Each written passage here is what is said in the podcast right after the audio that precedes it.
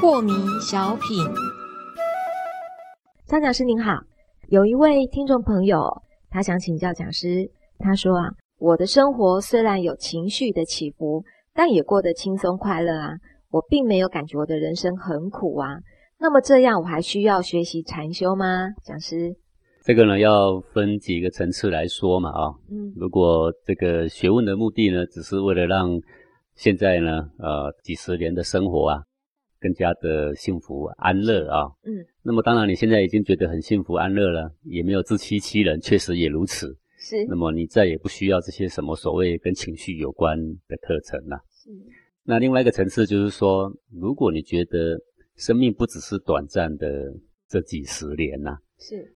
假设生命是千秋万载的，根本没有尽头的啊。嗯。那么现在的几十年跟永恒的生命比起来，显然是非常短促，对不对？对。那如果生命是那么漫长，而我们呢所作所为都只是目光如豆的，只看到这短短的几十年，那么这也不是什么有智慧的人呐。嗯。你必须要为更长的生命做点事情嘛，才算是有智慧嘛，是不是？对呀。呃，所以情绪的。这个管理方面呢，它是可以作为禅学的入口的一块敲门砖呢。是这个学问呢，它可以很浅呢，只是谈谈情绪怎么样让你的心情更平静。但是深度来讲呢，它可以进入深深的禅定。禅定对禅的境界里面，可以安身，可以立命。好，所以就看我们要有多深呐。如果你只是想要说啊，我生活呢就是很安宁、很愉悦，这样就可以了。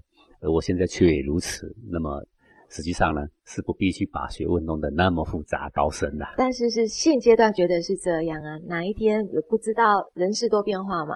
对，但是我们就是讲说，它确实是如此吧，因为一开始的问题是这样假设嘛，说他以后也不会变，现在也很幸福，以后也很幸福啊。好，那当然他不必学什么啦，他就好好上他的班，快乐逍遥过一辈子可以嘛。那么你说，假设改天遇到一个什么事，他是不是心情又变不好了？那我们这样是假设嘛？也许他会跟你说，不论外面怎么变化，都可以心情很好。哦，是。如果是确实是这样，嗯，当然我们就祝福他喽。是。好，那万一外境都变了，事业也变了，家庭也变了，而你内心就会跟着起伏，幸福也就不见了。嗯。那么未雨绸缪，就可以开始学习这样的学问。是。啊，不过我总是还觉得啦，就是。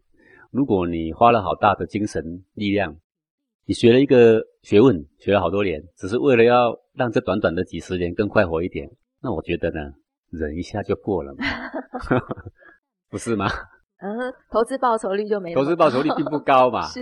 今天我们之所以要读经典呢，要跟古圣先贤的步伐，嗯，那么我们所期盼的不是短短几十年而已啦。